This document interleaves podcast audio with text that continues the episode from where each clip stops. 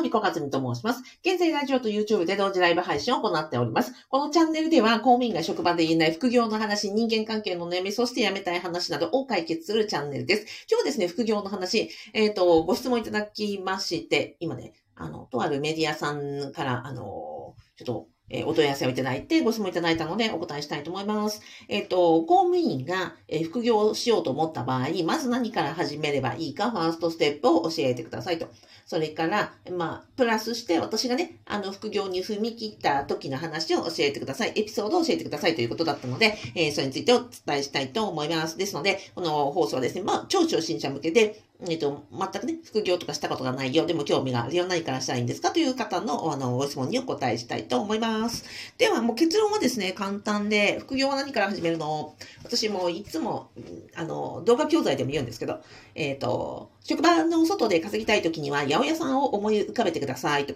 八百屋さんを開店するときに、あなたは何を、えっ、ー、と、準備したらいいと思いますか？もう答え出てますけど。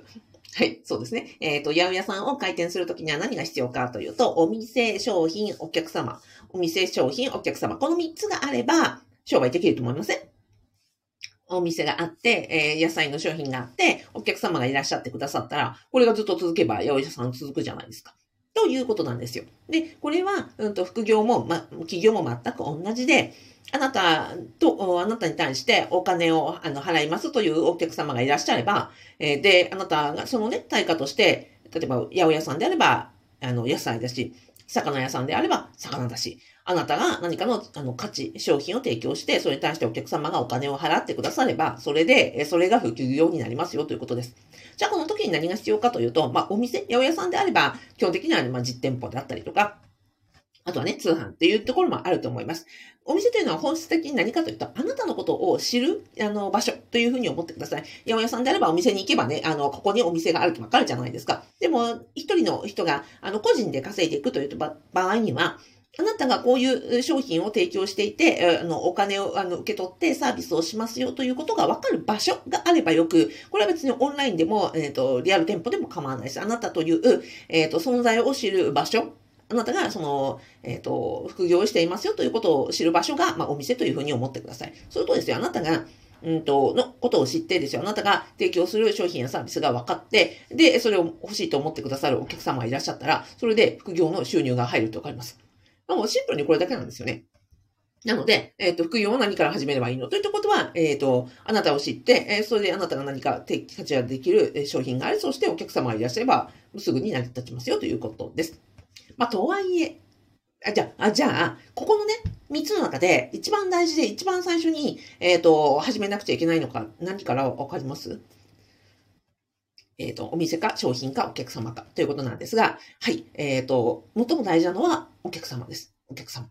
えっ、と、だってね、えー、八百屋さん思い浮かべていただいてわかりますが、お店を建てて、ね、中に商品があったとしても、ず、誰もね、お客様がいらっしゃらなければ、それは単に、えっ、ー、と、店の中に野菜が山積みになって、なってるだけの状態であって、それは収入を呼ぶ、うん、収入がね、1円も入ってこないわけじゃないですか。なので、お店があるだけではダメ、商品があるだけではダメで、お客様は必ずいらっしゃらなければ、それは、あの、商売にはならず、それは副業にはならないということなんです。なので、一番、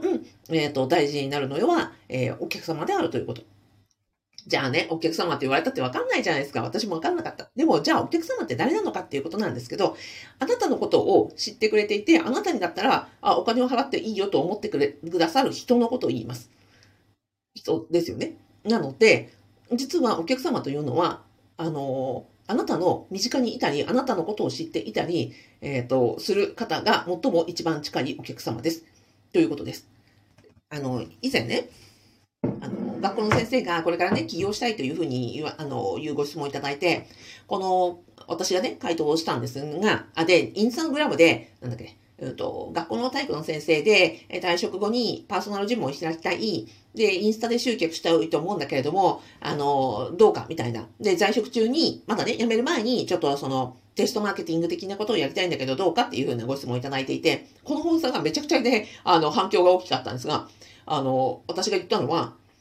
インスタでね、集客なんかするよりも、やめて、今勤めてらっしゃるね、学校の、えー、生徒、先生、えー、そしてせんあ生徒、保護者、同僚、今まで勤務した学校、そこが一番、あとは PTA の方とか、あとご近所のね、学校のその関係者、評議員の方とかいらっしゃるじゃないですか、町内会の方とか。要は学校の先生として、あなたが関わっている人、それが最もあなたにお金を払ってくださるお客様に一番近い人ですよって。インスタなんかで探してどうするんですかって。いや、そこまで言わんかったけど、でもそう、そういうことですよ。インスタみたいに、ね、全く見ず知らずのインターネットの向こうにいる人が、あなたのことを知って、あなたにね、あの、お信頼して、あなたに商品、あの、お金を払うというのはめちゃくちゃ遠いですよ。わかりますかね？えっ、ー、と、例えば日本にいて、え、ニューヨークの、にいるみたいな感じ。え、東京にいてニューヨークとの距離感みたいな感じですね。そのインスタの向こうにからお客さんを引っ張ってくるということは。じゃあ、無理じゃないですよ。無理じゃないけど、でも、うんと、起業して、え、ビジネスをね、ゴリゴリ回しているような人たちですら、えっ、ー、と、インスタマーケティングは非常にね、難易度が高いと言われている中で、じゃあね、公務員を辞めたばっかりの人間が、うん、素人のね、あの、スキルと、まあえー、まさにあれですよ、店、商品も素人なのにもかかわらず、現職中にね、インスタで、あの、ちょこっと発信したぐらいでお客さんが来るかってそんなわけないだろう、っ ていうことなわけですよ。じゃあ何が一回に乗ってた？ら、そうです。あなたにお金を払ってくださるお客様というのは、えっ、ー、と、あなたに最も、あなたのことをすでに知っていたり、あなたのことを信用していたりする人が一番、えっ、ー、と、近いお客様になる、なり得る方なんですね。例えば私のことを、えっ、ー、と、あなたがもしこの放送を私のね、あの、YouTube とかラジオとかを初めて聞いてくださったんだったら、あれこになんかね、あの、私が例えば副業のやり方を教えますとかって言って、お金払って習いに来ます？絶対来ないと思いますよ。それはなんでかっていうと、私のことを信用してないから。え、何このおばさんって思ってるってことです。でも、私のことを、あの、例えば、前々から知っていてとか、この YouTube を何回も見てとか、えっ、ー、と、私のね、うんと、リアルとか、ネットとかの配信とか、えー、メルマガとかツイッターとか、いろんなところで私のことを知ってくださった方、あ、こいつ、ま、なんか大丈夫そうだ、こいつに習いたいとか、こいつと、えー、喋りたいという、あることね、喋りたいというふうに思ってくださって、そこで初めて、お金を払おうと思ってくださるわけですよ。要は、全く見ず知らずの人間が、えっ、と、お財布開くということはないということです。考えてみてくださいよね。あなたが、えー、私が、を初めて見たときに、えー、こいつにお金を払ってね、なんか習いたいと思ったかって言って絶対怪しいからそんなことはされないわけで、でも私とのことを初めて知ってくださってから、例えば何ヶ月とか何年とか何回とかとたくさんね、あの、接点を重ねて大丈夫そうだなと思ってくださるから、えっ、と、お金を払ってね、サービスを受けてくださるような方になっていくわけなので、ここには絶対的な信頼関係が必要で、で、すでに、あの、信頼関係がある方が最もあなたのお客様に近い方だということになります。ここまでわかりますかね？はい。なので、えっ、ー、と、なんか SNS で集客をしました、ちょこっと発信をしてました程度では、絶対に副業というのは成り立ちませんので、ここはね、あの、あの、詐欺、えー、詐欺防止のためにもぜひ、あの、お伝えしたいところです。えっ、ー、と、要は、副業で稼げますよ。えっ、と、SNS で、Twitter でなんちゃらとか、インスタマーケとかそういういうことを言われて、稼げるわけがないんで、今の話をね。ご自身のことに当てはめてたらわかると思いますよ。いきなりツイッターでね、ダイレクトメールが来て、なんとかの、あの、よくね、勧誘みたいなのありますけど、あんなのにお金払いますかって絶対怪しいじゃないですか。ねもう、ダイレクトメールが来た段階で、ね、知り合いじゃなければ、すべてシャットアウトでブロックですよ。なので、それをね、逆にやるということは、あの、むしろそっち、なんですか、あの、えーと、稼げないどころかあの、そういう講座には絶対にあの手を出してはいけないということがお分かりいただけたと思います。じゃあ、話は戻って、副業は何から始めるかで、えっ、ー、と、店、商品、お客様ですね。お客様というのは、えっ、ー、と、インターネットの向こうにいる、あの、どっか見知らぬ誰かではなくて、あなたのことをすでに知っていて、あなたのことを信頼してくださる方であれば、えー、ももあなたが何かね、商品を提供しようと思った時に、えっ、ー、と、お金を払ってくださる可能性が最も高い方です。なぜならば、あなたの今までの人柄、信頼、人望、あなたが何ができて、あなたがどんなことを、どんな生活をされていて、どこに住んでいて、えっ、ー、と、ということを分かっている人ほど、あなただったらお金払いたいって、見ず知らずの人よりはあなたにお願いをしたいっていうふうに言ってくださるということです。じゃあ、ここの状態を、このお客様とどうやって出会うかということなんですけど、副副業が最も難しいのは、これが一番ね、できやすいのは職場なんですよ。だって毎日行っていて、あなたのね、仕事の力量が分かっていて、で、あなたの人柄、人望、すべて、あの、実務経験すべて分かっているのが職場なので、職場の外でお金を稼ぐ副業というのの最も、ま、難しいところは何かというと、職場という信頼じゃないところで、えっ、ー、と、信頼関係を結ばなくちゃいけないというのが一番難しい、難易度が高いところになります。で、私は最も、あの、えっ、ー、と、いつも言うのはね、職場にいたら負け、職場にいたら負け、職場にいたら負けっていうんですね。副業したい方、起業したい方、早期退職したい方、えー、職場以外でお金、1円を稼ぎたいと思うのであれば、職場ではない人からお金をいただくなければ収入にならないので、職場の外に出て、えーと、職場、時間外とかお休みの日とか、あとは何なら年休とか、えー、特別休暇とか、あと休業ですね、育休とか、あの、病気とか、いろんな、あの、お休みを利用して、で、職場の人になるべく一人でも多くあって、一人でも、あの、多く知り合って、えっ、ー、と、要は職場外の人間関係を作っていく。これが、ここにつながっていくっていうことです。これは別にどこでも構わないですよ。あの、例えば私であれば、最初のね、ファーストキャッシュを得たのは何だったかっていうと、えっ、ー、と、シニア産業カウンセラーの、うん、と研修を、講習をね、資格を取ろうと思って、全国暗記してましたと。で、そしたら、あの、北海道からね、あの、その地元の人はみんな集まるんだけど、私はわざわざ北海道からね、あの、九州の講座に受講しに行ったとか、四国の講座に受講しに行ったとか、東京なんかも本当に何十回行ったかわかんないぐらい行ったんですよ。そしたら、珍しいじゃないですか。え、東京の講座を受けていて、札幌から来ましたって言ったら、それだけで目立ったんですよ。ましてやね、四国なんかに行ったらすっごい大歓迎されたんですよ。そしたらそこで、えっ、ー、と、当時はね、えみ、あのあ、私のファーストキャッシュって2009年なんですけど、えっ、ー、と、在職、法務省在職中に、えっ、と、まだ副業という言葉すらない2009年に初めて、えっ、と、カウンセリングで、あの、メンタルヘルスのカウンセリングと講師業でお金をいただいたのが最初でした。その時にどういうふうな、あの、経路を得たかというと、さっきのその産業カウンセラーの講座の仲間が、と、あの、で、どんどんどんどん、あの、全国にね、仲間ができていったわけですよ。別にそこではお金をその人たちからもらうわけではなかった。だけれども、うん、当時はね、SNS は mixi が全盛で、えー、古い方ならわかると思うんですが、Facebook ですらなくて、えっ、ー、と、 mixi でなんかこう繋がって、えー、新たにその四国で出会った方、東京で出会った方、九州で出会った方、たくさんの方と、SNS で繋がってたんですね。そしたら、あの、そこから、なんかこう、いろんな話をしていくうちに、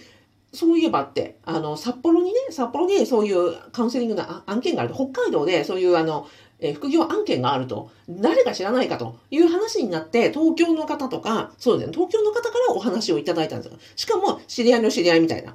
で、北海道でお仕事するんだけど、そういうね、カウンセリングできるのやつ誰か知らんかみたいな話にどうもなったらしくて、で、みんなの頭に浮かんだのは、あ、アビコだと。あの、で、北海道からあいつ来てたと。あいつ北海道だから、この案件は、あの、アビコに頼んだらどうだっていうので、話が来て、それで全く知らない業務委託を最初に受けたというのが初めてだったんですね。だからこれは、その資格を取ったからというよりは、そうじゃなくて、私がね、あちゃこちゃに行って、たくさんのその職場外の知り合いを作ってたとっていうところです。それはね、うんと、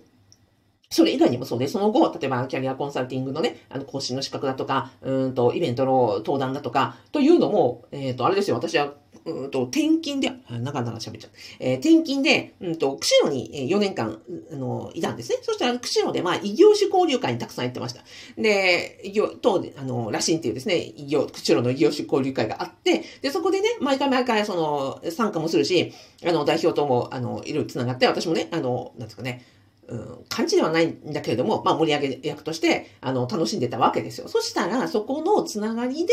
えっ、ー、と、で、たくさんいただきましたね。なんか、こいつは相談ができるとか、登壇ができるとか、なんかこういうね、あの、セミナーがあるけど、まだやれないか登壇できないかって言って、最初ね、無料で、あ、いいですよ、つって、あの、無料であれこれやっていたら、今度は今度有料の案件が来て、こっちでもこんな話をしてほしいって言ってるけど、アビコのことを思い出したって言われて、あ、わかりました、やりますってっていう風になって、えっ、ー、と、単発の講演、えっ、ー、と、とか、そ執筆とかっていう風に繋がっていきました。なので、何、何が重要かというと、要は知り合いの数だということです。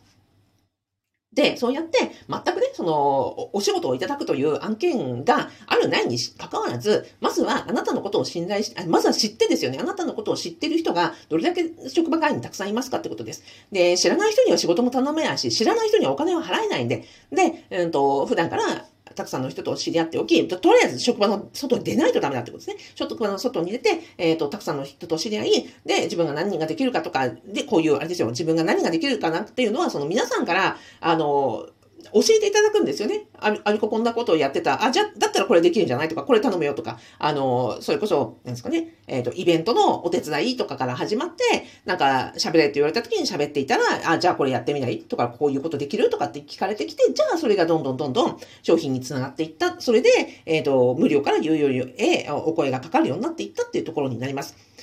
で、そしたらね、接点ができれば、例えば私も、なんですかね、うんと、ブログをやったりとか、SNS をやったりしてる時に、そこで接点ができてるっていう、結果的にその、人のつながりが、え、商品を作り、そこから、まあ、お店もできていくみたいなイメージなわけです。なので、答えになりますが、副業は何から始めるというと、もう職場の中にいたらダメなので、職場の外にどれだけ、えっ、ー、と、人のつながりとか、あの、知り合いとか作れるか。それは別にネット上であっても、とリアルであっても全然構いませんし、どんな業界であっても構わないので、えっ、ー、と、あなたのことをどれだけ知ってるかというところになると思います。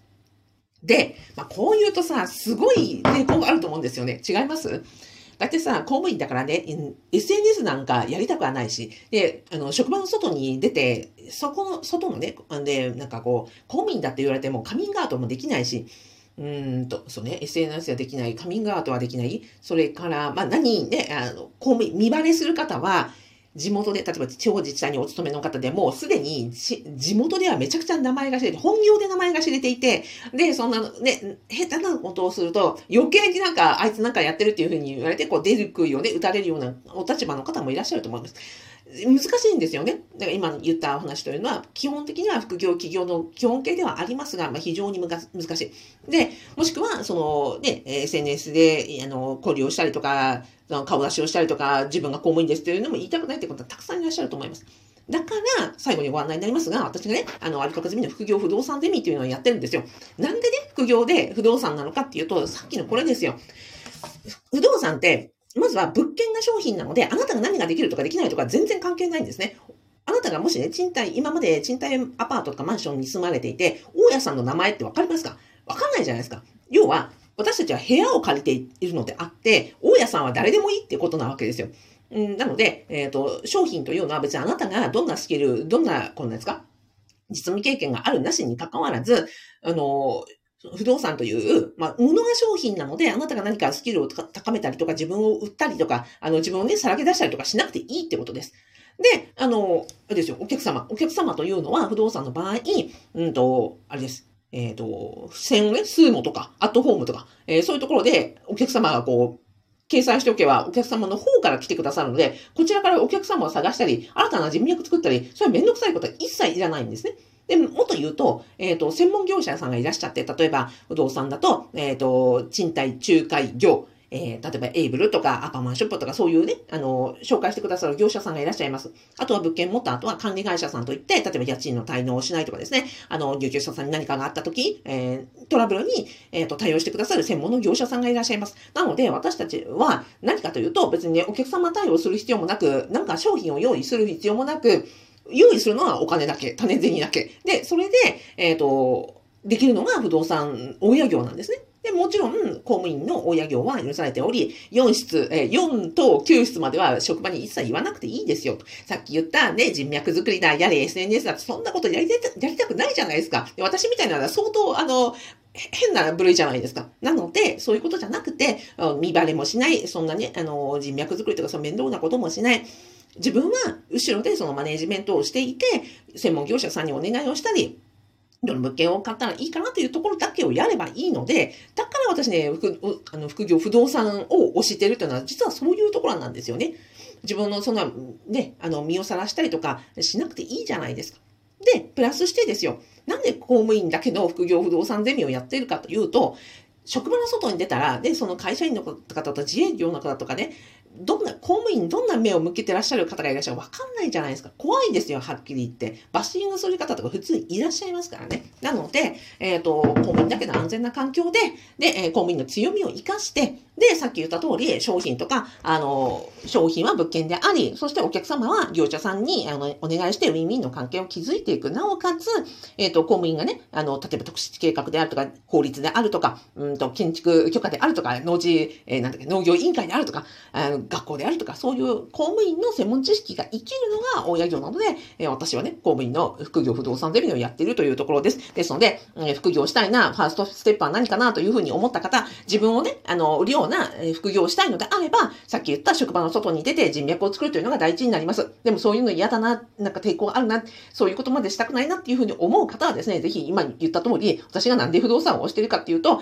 えっ、ー、と、自分がね、矢面に立たなくて、あの、それこそ自宅でいろんなことができる、あの、しかも公務員同士で情報交換したりとか、あ、なんですか、うん、できるという環境を作っているというところです。ですので、もしね、ご興味いただけましたら、あの、動画の概要欄とラジオの説明欄に、アビコカズミの副業不動産ゼミの動画、えっ、ー、と、無料動画セミナーでご案内してますので、ぜひこちらをご覧になってみてください。はい。ではでは、えー、ラジオでコメントいただきました。みずさんありがとうございます。やすさんありがとうございます。えー、っと、ゆかさんありがとうございま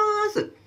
えー、ゆかさんからコメントいただきました。知ってる人だから安心してお財布を開けるんですね。そんなに遠くに講座を受けに行っておられたんですね。知り合い知り合いの数増やしたいです。そうですよ。ゆかさん。